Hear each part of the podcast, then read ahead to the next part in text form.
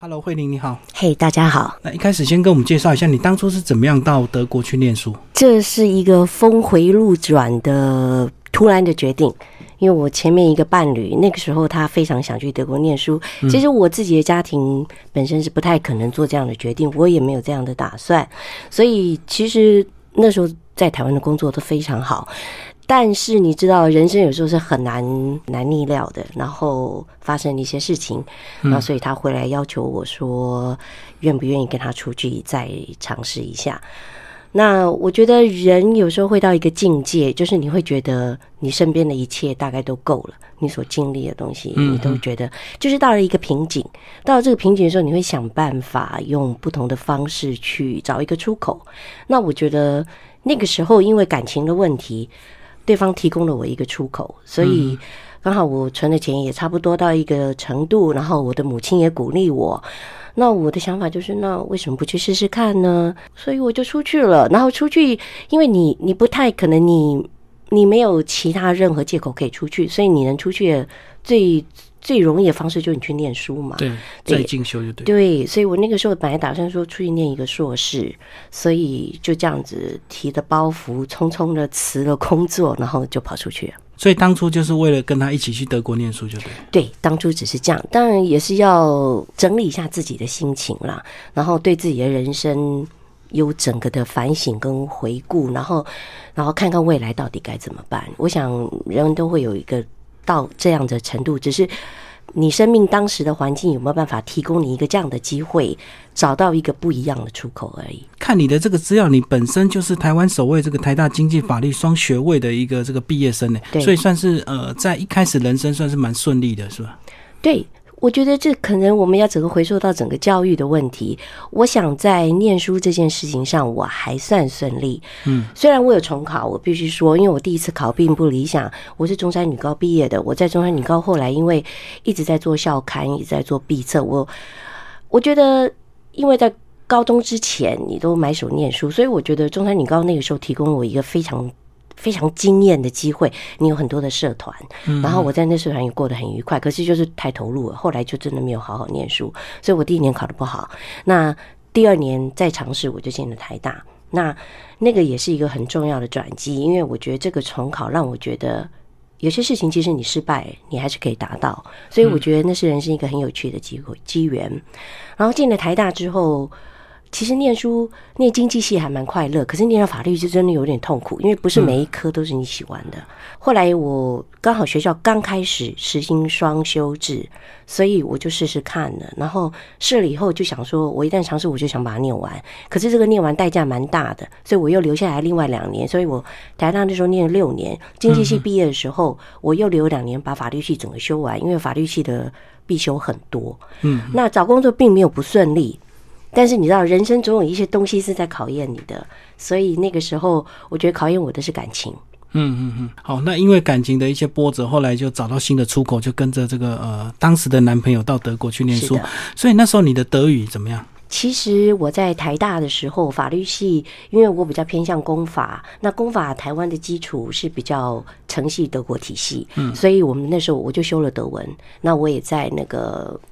其他的机构也学了一些德文，所以原则上是有一点点基础。可是你知道，台湾的整个外语体系都是念重视念跟读，所以说真的很不行。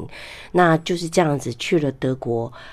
其实所有的德文老师都知道，我那时候在歌德学院，他就说亚洲来的学生那个读写都没有问题，可是，一说到说，大家就称堂节目，不知道该怎么办。那你会看到那个阿根廷来的啦，巴西来的，他们说跟读的一塌糊涂，但是他们一开口就叽里呱啦讲个不停，嗯嗯，很爱讲，对，很爱讲，也很能讲。那所以我觉得那是一种互补。那就是要学习，所以我在那边交了一些国际上的朋友，那他们也给我机会。后来就是觉得你不要害怕，因为反正你一定会讲错，你越怕你越不讲，你就越不行。嗯，所以交朋友嘛，然后讲嘛，然后读跟写嘛。我遇到一个很好的老师 Uta，那他也很鼓励我，所以。四个月通过，其实还有一个背景就是经济压力，所以我那个时候因为拿着自己的存款出去，我我我不想再花很多的钱点，所以在这样的基础下，所以很认真，然后念完通过了，因为你要通过这个考试，你才可以开始申请学校。嗯嗯。然后那时候为什么会选择法律而不是经济？因为当时的伴侣出去是念法律的，所以一切的根基都铺在法律上。然后再推荐我那时候出去的教授也是法律系的，因为我最后两年都在念法律，反而跟经济系就比较脱节了。对，那我经济系的同学，因为他们出来的时候刚好遇到了新银行开放，所以他们全部都去银行工作，几乎百分之八十。那所以其实那时候混在一起比较多都是法律系，那又有教授推荐就比较容易。那后来是怎么样遇到德国的先生，然后又变成这个呃人妻的一个身份呢？这个是一个很很曲折、很有趣的故事。那我已经写成一个小说，可是我一直没有发表，因为一直有点还羞于见人的感觉。因为我当初决定写它，就是有一天当我儿子问我说。妈妈，你为什么会跟爸爸遇到？是我真的觉得啊，讲起来好长哦。所以我现在用德文跟英文都可以讲，就是简明版、中版跟长版，就原版。那我想想就把它写起来了。那写写大概十多万字。那这个简明版来说，就是感情无法修复嘛。你会发现，我懂。虽然你们试着要重新开始，可是其实反而离得更远。而且我觉得，一旦有了裂痕，尤其是信任基础被破裂之后，你再回头看很多东西，你会发现。当初你没有怀疑的东西，是因为你因为爱，所以你被蒙蔽了。可是，一旦你比较清楚之后，那个整个东西呈现出来在你眼前是不一样的、不一样的面貌。你会开始去犹疑当初为什么是这样，那个时间点，然后你一个一个回溯，我觉得那个裂痕就越来越大，越来越大。然后你再回来看，你会觉得。那是没有办法修复，因为你的信任完全遭到破坏。对，那那个破坏就是，你觉得他站在你眼前的时候，你可以信任他；当他一转身的时候，你不知道他要做什么。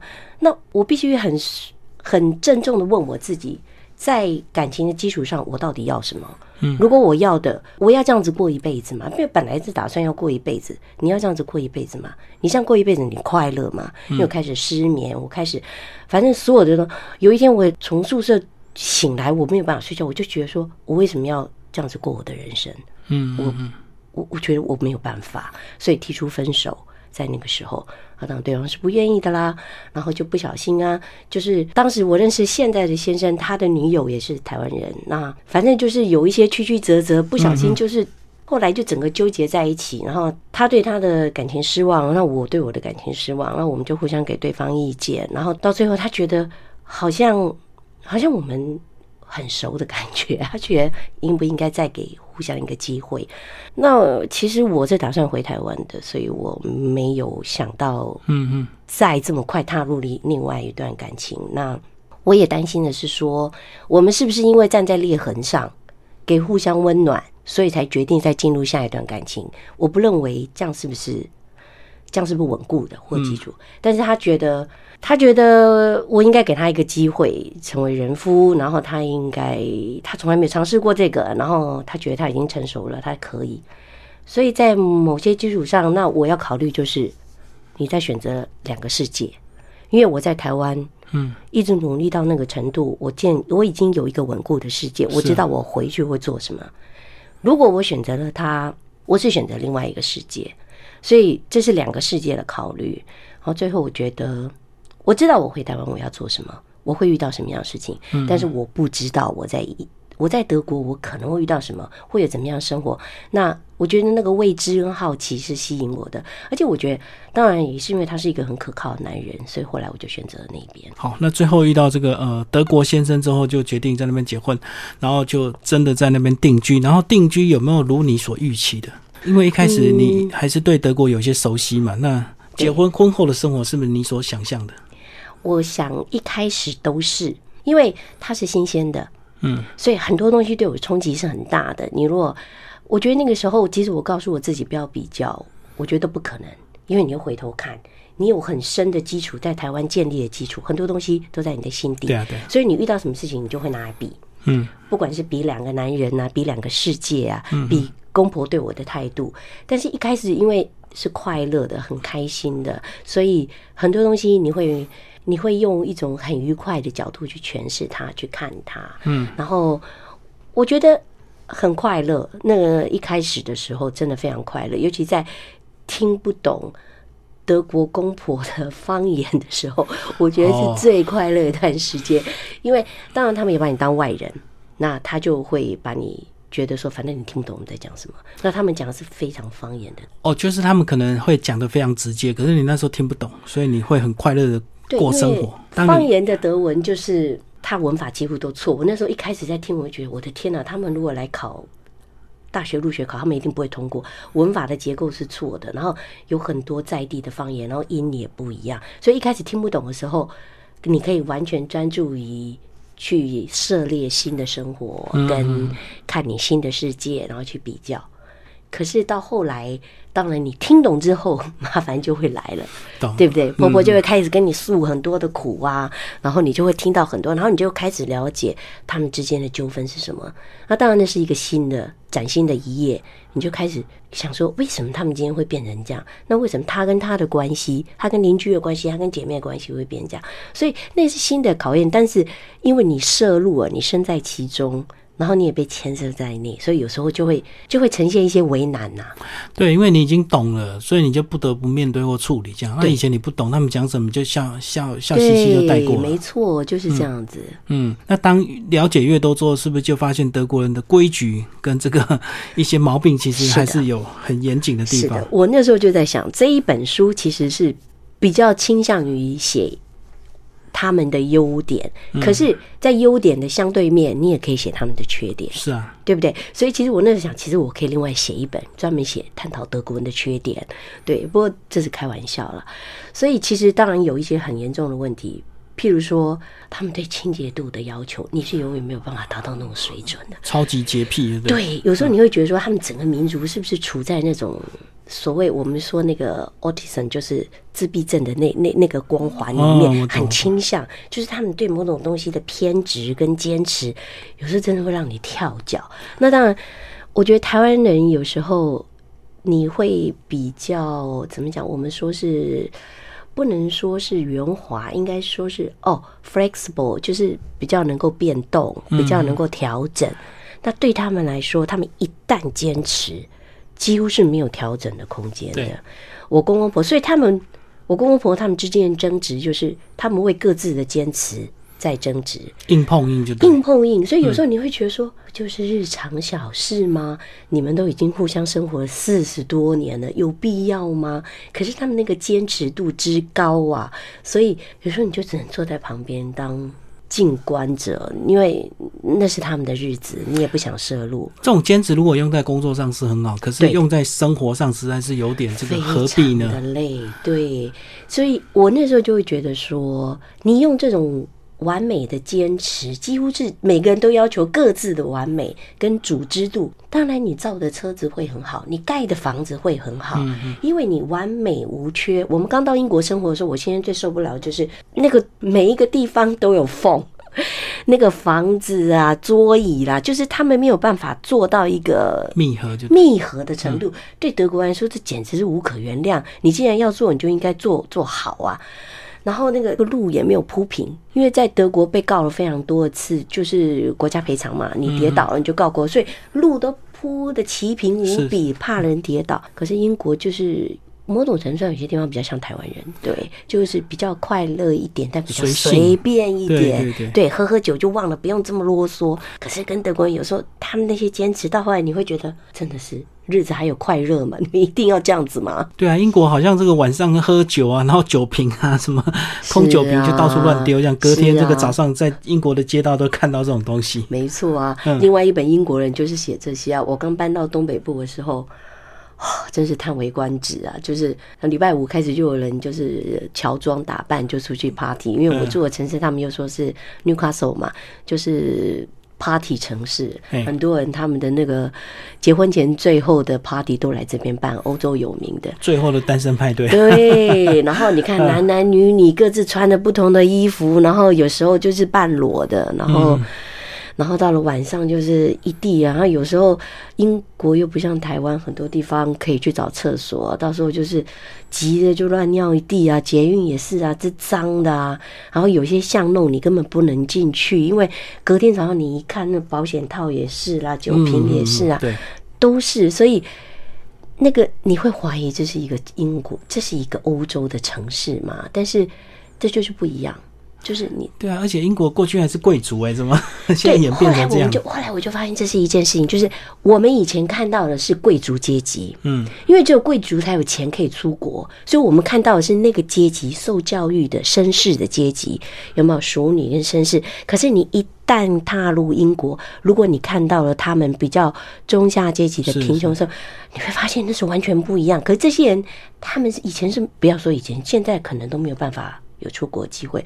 我就在看不到他们就对。对我遇到很多，他们都是三代都是拿救济金的，靠生小孩拿救济金的，对，而且他们的高教又要钱，对不对？因为欧陆很多国家，他们一直到高教都是国家给付的，嗯，到包括我是外国人，我在德国受教育，我都不用付学费。可是英国是跟美国是一样，他们的高教那费用非常高，而且这些年又大幅提高，对本国人都一样。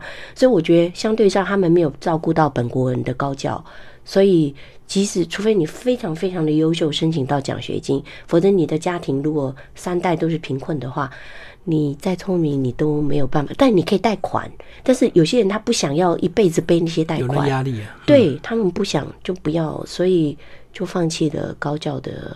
就如果你可以学到技术是最好，如果你学不到，那这一块我觉得是英国蛮蛮值得考虑的。所以就是他们这个世代都在这个中下阶层一直轮回，是的，嗯，我那认识除非到当地生活才看得到他们。对，因为我现在一直在做义工嘛，因为我觉得我孩子现在比较大了，所以我可以出去嗯帮助一下，就是得知于他们那共反回馈他们，我去菜园帮忙，我去那个呃老人院带他们做运动啊，然后我自己也开了那个太极的课，就是跟他们相处，我才发现。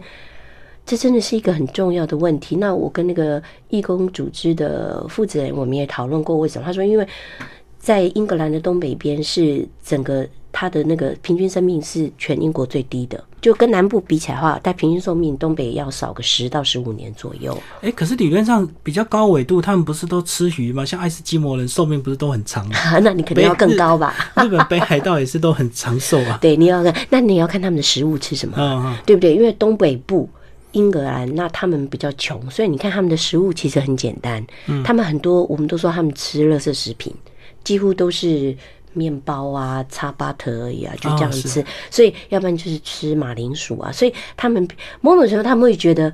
好的身材要有钱来维持，因为你叫有钱人，你不用那么辛苦的去照顾你的日常生活，你不用那么累，你有时间跟钱去上去上那个健身房。那所以他们会觉得哦，名流，你看才有那种身材。对，对于他们这种要照顾一堆小孩子的人来说，累都累死了。你三餐不济，很多人他都是要去那个 food bank，有没有那个食物银行去领食物的哦，领回来都是罐头啊。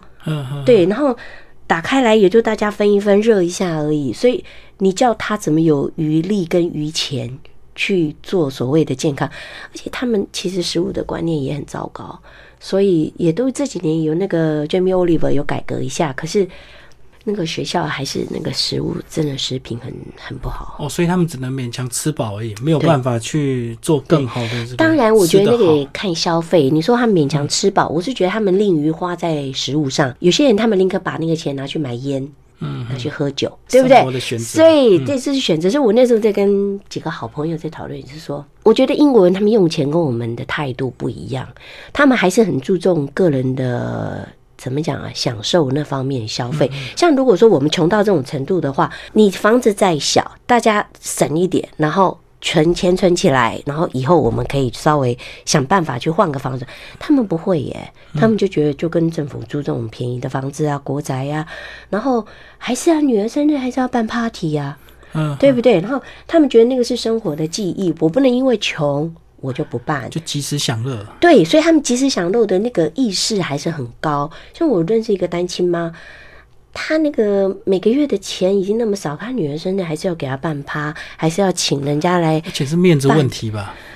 也有可能吧，因为她就觉得说，我不能因为我穷就剥夺他生命的回忆。对，那小孩可能没有伴，也会觉得很丢脸，怎么样？对，这也是他们帮儿女建立社交生活的一种方式嘛。所以我觉得现在也不太相同。有一次有一个母亲跟我说，她都没有投气管去买房子。那我说你一个月赚的钱不少，你是公务员，你现在租的房子是这个价钱，你如果搬去跟他们分居了，你跟你先生不是又复合了吗？那你们住在一起，你这个钱省下来。其实一年你就有头款了。他就说：“我才不要，他那个房子是两房的，那两房的话，我们进去多挤啊，我宁可自己这样住。”哦，他宁愿现在租大一点。对，所以我觉得那就是不同的观念嘛。那其实我们今天要聊的是德国人的食衣住行。呃，先从这个食物开始啊，德国人为什么这么注重有机的一个这个农业啊？我想是因为健康。嗯，对，因为德国人的健康意识相当高。所以，那他们也知道，整个农地在跟在人类扩充的数量之后，农地不断的耕种。那你为了让耕种比较快速或结果，你当然会撒农药。那这些东西其实都在残害你的土地。所以在德国人来说，他们只要有一个意识建立之后，那个意识是世世代代的。对，所以他们不会很轻易的接受一个新观念。这就是我在跟朋友讨论说，为什么他们去德国会一直抱怨说他们的。网络很慢，那我说他们网络很慢，是因为他们一直在想，我现在就要投入嘛，我现在就要投入这个基础建设嘛，我现在投入二 G、三 G，那明年就变四 G、五 G 了，那我现在这些东西有没有？我可不可以等一下，然后再做一笔性的投入？最新的对，然后做勇士经营的方式。所以我觉得，同样的这个有机概念也是，他们一旦植入了，他们就觉得这很重要。像我婆婆，她买蛋会去跟对方对面养鸡的人买。为什么？因为他知道那些鸡是吃什么东西。对，而且你说那个连那个呃鸡蛋上面都有盖数字一二三呐，那区分的这么细。是的，因为有一次发生了鸡蛋中毒嘛。所以从那次之后，他们的品管就更严格。嗯，所以只要德国人一旦建立起什么制度的话，他们那个管制是相当严。我觉得就跟坐车子是一样，心态是一样。呃，这个是德国的这个食物的部分，然后也有讲到，哎，其实所以你那几年也有遇到很多这个你们德国的宴会啊，你们德国自己自己办的趴，就对。对，我想学生之间当然有啊，对不对？然后我们其实结婚的时候并不想。并不想办趴，因为我那时候我要结束我的博士，我先生也是，所以我们都觉得公正就好。那后来是我公婆，因为他们住在乡下，他们觉得说你不来给人家看一下，我怎么跟人家讲？所以后来是公婆强迫我们 说一个周末回去办。对，那他们都已经弄好了，叫就是都发好了帖子，然后那个餐厅也都弄好了，叫我们回去。所以那一次我才见识到。在那个村落里，他们怎么样用蛋糕来办趴的那种场面？嗯，然后德国甜点也会比较甜吗？哎，我觉得相对于台湾会比较甜。我觉得对于他们来说，他们觉得甜点就应该甜，但是他们的甜绝对没有英国人的甜。我们后来到了英国，真的是英国政府在去年还前年就决定用法规的方式来规定。不要太甜跟太咸，嗯，所以这两年他们会比较好。但是我觉得相对起来，我觉得德国的甜点是真的很好吃，因为他们很认真的在研发在做，但是会比台湾甜。但是对于欧陆来说，我觉得还可以。嗯嗯嗯，好，来我们讲一二十一嘛，哈，来讲衣服。这个衣服你有讲到说，哦，标签都注明的非常清楚，然后洗衣服的洗衣精也非好好多种，对对，洗衣这么多步骤啊。对，因为这个是这个就是我跟我婆婆学的喽。因为以前在台湾，我的母亲都是冷洗，就是丢进去洗一洗就好，对啊，全部洗一洗了不起，最后再弄个冷冷冷洗精而已啊。本来就是这样，所以我在这方面是。不太清楚的，后来发现我婆婆每一件衣服她都会看标签，对，然后这一件是要用棉布洗，那一件不是棉的，是聚酯纤维，你要怎么洗？可以洗到三十度，还是可以洗到四十度？有些可以洗，有些不能洗，是要像有一些外套，有吗？它那个是要直接在上面用用手去擦拭就好，干刷就可以了。所以这我看他这样呢，而且要分浅色。跟深色，然后怎么弄？所以我才发现说，这这些对，这就是生活的一些讲究。那因为他们世世代代都这样子了，所以德国家庭主妇很辛苦哎，光是洗衣服就要洗几个小时啊，真的非常辛苦。我婆婆常常在抱怨说，她每次要熨衣服就要站在那边三个小时，她是连内裤抹布都会烫的人。我就跟她说，那你不要弄啊。你何必那么辛苦呢？他就看着我一副觉得说：“你怎么可以说这种话？你怎么会这样说？”对呀，这个是人生是必要。那我后来觉得说，你要是做的快乐，因为我知道有的人做的很快乐，对他来说这很舒压。嗯，你做的快乐没？可是你做的在抱怨，那你可以减少它，你就不要做。可对他来说，这是生命中之强制啊。所以没有办法，他就是要这么做。所以我觉得他那个三个小时应该在做点其他事情，比如听音乐啦、听广播啦，或者是怎么样，他至少会快乐一点。他有打开 radio 啦，他有听了。嗯，对，但是他。就是这样子，你也没办法。好，我们来讲住啊，住你有讲到说你们租房子那时候，哦，连这个退租前你都要把房子打扫的干干净净，连那个天花板的吊灯都要擦，房东还会检查，太夸张了吧？这弄得我非常紧张。不过我记得我刚去念书的时候，有遇到台大法学院的学长，然后那时候刚见面，因为学长都会教学弟妹，我记得他在路上就给我十戒。十戒之之中的一戒就要注意，就是租房子，因为他们非常重视归还原状，所以你租了房子的话，你到时候还他就要原貌。对，两年还要刷油漆还他。对，两年之内的话不用。可是他会来检查，如果他发现有任何问题的话，他就扣你押金。可是两年以上，原则上都会叫你重刷。你就是要做到完完全全让他马上又可以再出租，就对。嗯，他不想花时间在整理。对他，这个是在他契约里面的。嗯，所以我们那个时候，我们学生之间都流传非常多的很恐怖的房东，就是那种黑名单要小心。对我学。我学妹就觉得他已经擦到都弄好了，结果他房东一来哪里也不看，走到最墙角那个那个窗户的底边，然后用手往外一抹，说：“你看这里有灰尘。”就故意的嘛，就挑最细的地方。他知道啊，所以我那时候我们听到这些消息，我们都觉得哦，好可怕，好可怕，这个社会还是很可怕。所以其实我后来就觉得，你住在德国有些时候你会紧张，因为你被这些规定压制的很紧张，所以他们的基础。基础规定是蛮高的，所以对他们来说，他们已经习惯。可是对我们来说，我们是外人来，我们并不习惯哈，你一开始你真的会紧张，因为你不知道你什么事情又做错了。嗯嗯。可是你在英国，这种紧张度你会降低。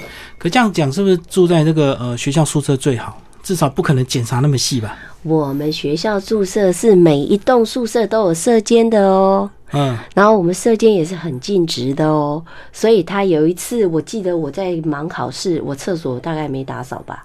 他就来给我贴字条，贴警告就对。他就贴到我的房门口说：“厕所没扫，赶快扫。”所以他们射箭的功能很大，你要有任何东西坏，你都可以去找他，他都会来修，包括灯泡什么什么。嗯。但是你在退房的时候，他也会来检查。我记得我那时候不会烫衣服，我不小心第一次，结果把我的那个床垫上烫出一个印。我想糟了糟了，我完蛋了，烫过头了。对，因为我没有注意，而且，哎，当然是我自己不对，因为以前我在台湾没有学这些东西嘛。那后来当然那个退房的时候就扣钱了，等于是烧了一块，就对。对，就是烧了一块 生命的印记。哎，讲讲他们那个呃居住品质的这个花园，我知道英国人很喜欢园艺，德国人也是吗？非常喜欢，嗯，非常喜欢，而且他们有有些人就是像我公公那样。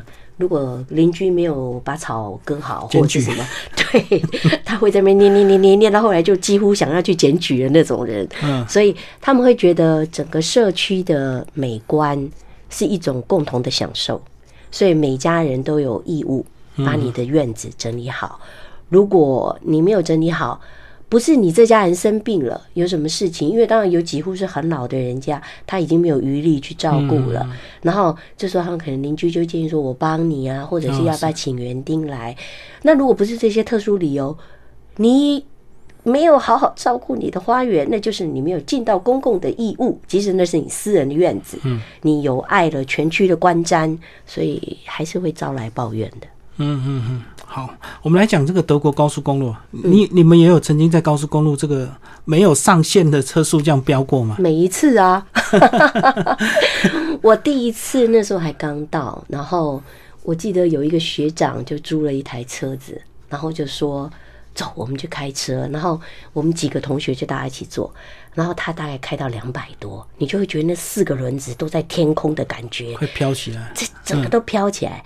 那个时候我印象非常的深，然后那时候还不懂得害怕，反正就睡着就好。可是我下一次就是我的教授那个巴杜拉先生，他每年到耶诞节都会请他所有的博士生去他阿尔卑斯山的度假小屋。嗯，他不是度假，他就住在那边。嗯，他会请我们去他们家吃饭，就是庆祝一下，因为他没有子女。然然后那时候我们的助教就会就会说好，然后是载谁载谁，然后一起。那我每次大家都坐大助教的车子，大助教是个女生，非常强悍，然后她很会飙车，因为她都买跑车。我坐她跑车，我就真的会害怕，因为她都是飙到绝对两百以上的。然后因为要开到阿尔卑斯山去，所以那个开其实大概要开到一个多到两个小时。嗯嗯，好，她可以很快开到。我每次她开到的时候，我大概都会很难受，然后就是很受不了，觉得哦快要吐出来那种感觉。可是。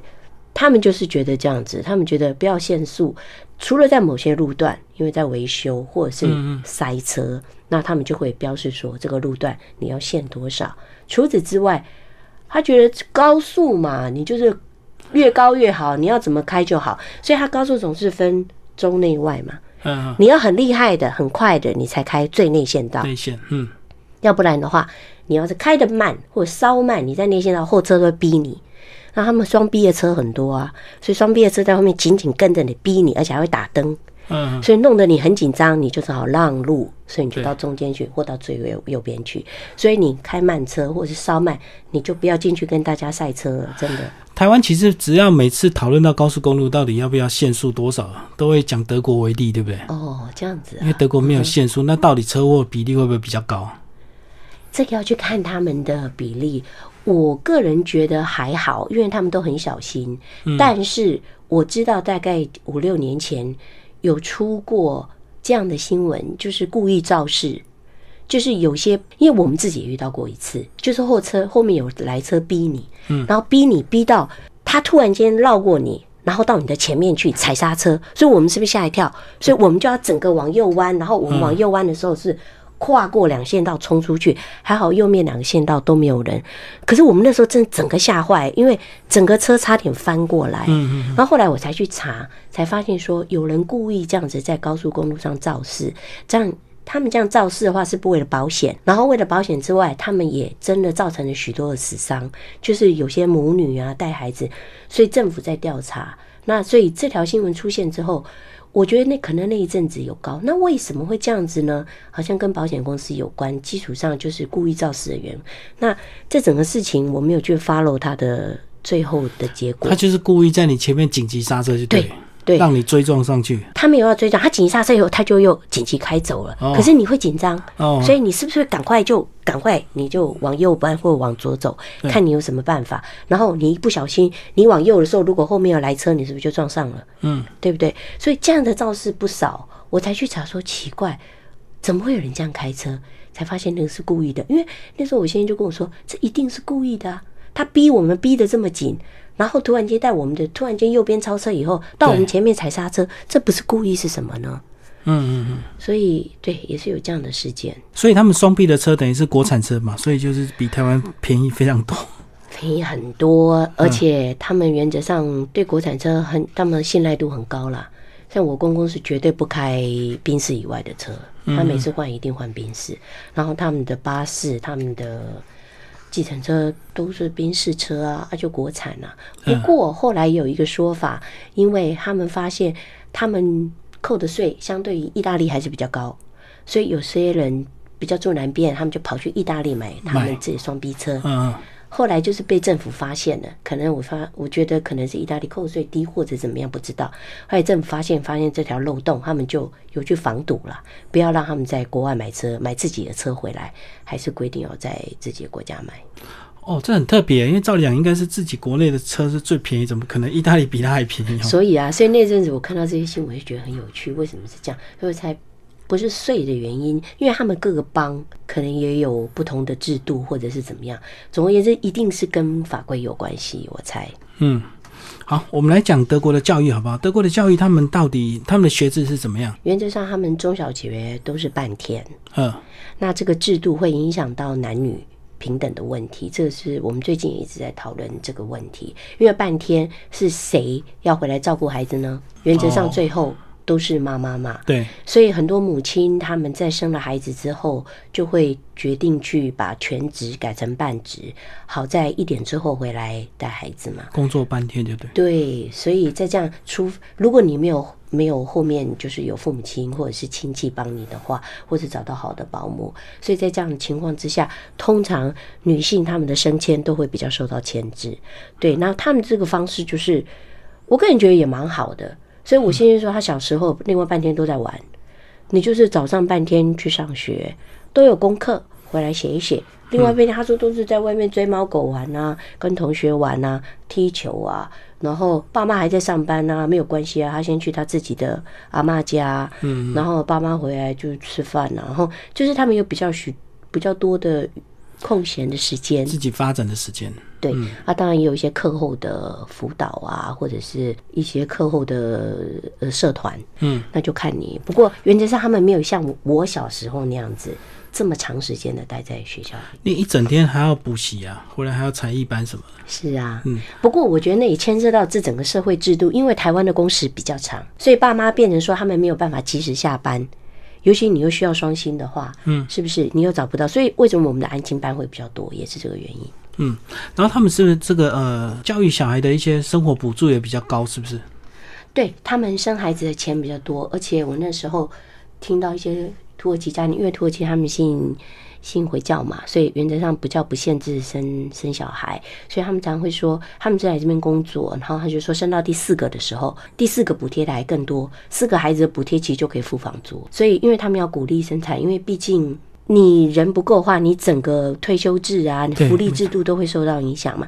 那这也是为什么梅克尔到最后他会决定接受大批难民的原因。他觉得，与其我们要让这么多外来移民来支持我们的整个制度的话，那你为什么不干脆开个门做好事，让他们进来，我们训练他们，让他们可以贡献整个社会？所以那个是当初也是一个考虑之一。哦，也可以补充他们一些就业人口，就对。对，而且那些我相信那些移民他们做的事情可能。有一些也是德国人比较不愿意做的工作，一样一样，我觉得跟台湾一样，跟英国一样。嗯，所以你在抱怨说你没有工作的同时，其实因为你挑过的工作，你要做的你不要去做。对，很多工作其实你已经不愿意去做，因为我们制造了非常多的读书人口，这些读书人口有多少人愿意去路上挖路，对不对？盖高速公路、盖捷运呢？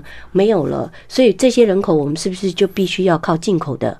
人来帮忙，那那个时候德国第那时候开门主要是开给土耳其人，因为土耳其的大批劳工，我还在的时候那时候就四五十万，他们进来是整个做清洁工作，嗯，所以那时候土耳其人就会说嘛，你们德国人如果把我们土耳其人都赶走的话，你们就会脏死了，因为整个所有的清洁工作几乎都是包在他们的手下。哦，所以梅克尔还是有他的这个有他的考量，对我觉得他在做一个决策。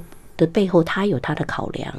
当然，这个后来会被利用啦。当然，没有任何一个决策是完美。我觉得在台湾也是一样。你做一个决策出来的时候，因为我是念法律，我那时候就会觉得，你在立法的时候，你当然是利益良善，你会考虑到这些。可是每一个法律你定出来之后，一定会有人去找漏洞。对对对，对。所以后来为什么要法院？就是在找漏洞的同时，或者是你会发现这些法律没有照顾到某些。缺点的同时，所以就要靠官司来补嘛。然后最后这些东西，最后过了几年后再去修改法律嘛。是是是，我知道，难怪他们这个接纳难民人口一多，一定就是少数就会造成一些治安问题。那可能就有人会放大。对，因为某种程度上，就像我们牵涉到刚才讨论那个东西，因为他们自己的安定指数很高，嗯，所以他们自己的人知道说怎么什么守法守什么法，所以其实。在德国有一段时间，尤其是我刚到的时候，你会发现他们用一个字，那个字有骂人的意思，那个字就是外国人，Ausländer。Ausländer 有时候他们讲出来那个话就是啊，Ausländer。他讲话就是这些外国人呢，啊，下面点点点就是又又不知道该怎么守法律，闯红绿灯啊，啊，这里不应该走就跑上来啦，那你又乱踏了什么东西？因为外国人来他并不懂，所以他们就会连接上就会有这种。轻蔑意思就是这些外国人又又在破坏我们的法规了，就是这样。那所以你大批的外国人进来，尤其是难民的时候，你不但会让他觉得说这些人会不会来侵蚀我们的我们的整个健保系统啊，我们的福利系统啊，那我们的税金会被他们花光光啊，所以这些东西一旦被极右派拿来利用的时候，当然就会恐惧呀、对不对？这个就是我相信每个国家都会这样，他会觉得说，你一部分可以，可是你这么多的话，那那怎么办？怎么办？这些人以后怎么办？会不会造成我们整个系统的崩溃？嗯，所以极右派如果利用这个的话，那么他们的票数就会增高啊。嗯嗯。哦，所以其实这个政策一定是有利带一点弊啊，所以这个很值得讨论。嗯对，我们来讲讲你刚刚在书里有讲到这个隐私权的部分，你也举了一些案例，说个呃一个女孩子 她不小心生了一个孩子，要去查生父，连那个调她的这个生父的资料，连法院都不准。对，可是后来你如果你如果仔细去看法官在写判决上的理由，你都会觉得他还蛮有道理的。因为法官那个时候判他不准的理由，因为这个女生她要想要找生父，最主要原因她就是要找人分担教育孩子的费用嘛。对，可是法院的意思是说，你当初找他的时候，你都不知道他是不是用真名。对，对，然后同样有这个名字的人，当初住在那一晚住在那边有四个人，那我如果全掉就对我都给你的话，那除了真的那一个以外，另外那三个人他也有他的私生活，他他也有他的家庭。嗯对，那我要为了你一个人的利益去损损害其他三个人家庭的利益吗？因为这些调出来很可能会撼动他家庭的信任度、啊。对他家里如果突然收到一些法院传票，吓一跳，你怎么跟哪个女孩子一夜情？然后可能有个疑似是生父这样。对，所以就在这些考量下，最后他就觉得说不行，我还是不能让你成立你你你所要求的东西。嗯所以每一份判决你去看它的都很有趣啦，我觉得可以很训练你的思考逻辑。包括你讲的这个这本书的很多这个照片的头像，你也要取得授权啊，对不能够路边拍了就拿来用。对，因为一开始刚去的时候，这个问题还不是那么的。那么那么的受到重视，嗯，可是后来我就开始发现，慢慢他们在打肖像权的问题了，就是你没有经过同意，你用人家的脸像，那人家并不愿意被你用啊，所以慢慢这个东西也牵涉到现在网络问题也是啊，嗯，所以现在网络也是要小心，就是说你 PO 的时候。要看看对方有没有同意。那我现在在那边，我就发现他们都很注重这些。我们现在包括我儿子在上学，他们都会叫你签，就是说学校有时候不会 PO 网吗？孩子的活动，对，有些家庭真的是不同意的，他不要他小孩的脸像，不不能用就对，所以变成很麻烦。你这样整班播出来的时候，有几个那个脸就要去消掉。对，那所以这也是为什么这本书到最后，我觉得基于这样的考虑，有正面肖像，可是我没有办法取得同意权的，我就要全部换掉。就是全部换新照就对。对，嗯嗯嗯。好，接下来讲一下一些呃市场一些特别的地方，在书里最后有讲到一些市集，在德国很多市集还蛮有趣的。对，那这些市集都是所谓的农产品市集，还是说像那种文创商品的市集？文创商品的市集可能要到比较特殊的市集才重大节有日。才有。对，尤其像耶诞节啦、嗯复活节这样，有些人他会租一个摊位摆他自己做的东西。那其他的话，当然是农产品居多，因为他们蛮，就像我们一开始提到，蛮注重有机嘛。对那所以附近的农场，他们自己种的东西就会就会放来卖。那在德国啦，这个跟英国是很不同的，我觉得很有趣。在德国的话，你去所谓的市集买东西，你会发现它比较贵，因为它它重视新鲜，它直产，所以它并没有便宜。但是你到英国反而相反，英国人告诉你的是我不用再包装，因为我到超市的话，我还要再包，我要用人工；我到市集的话，反而不用。对，所以我觉得每个人顾虑的并不同。所以在德国的话，我还记得早期的时候，我去买，我去买蘑菇。我在台湾并不喜欢吃蘑菇，可是我到那边发现没有什么叶菜可以吃，就开始吃。我就去买完蘑菇的时候，那个卖我的人来看看我，跟我看看旁边没人跟我说，这个蘑菇回去哈，你上面要皮要拔掉再吃。我说为什么？他说有农药。呃，偷偷告诉你，对，可是就是因为他这样告诉我以后，我以后看到大朵的蘑菇，我都会想，我就把皮剥掉。哦，对，因为蘑菇下面还好，可是上面它可能有接些触面了。对，它就会剥。所以原则上，我后来蘑菇我都会剥。所以他们是自己产销的人，如果他都这样告诉你的话，所以我们还是注意一下比较好。所以市集，我觉得任何国家都一样。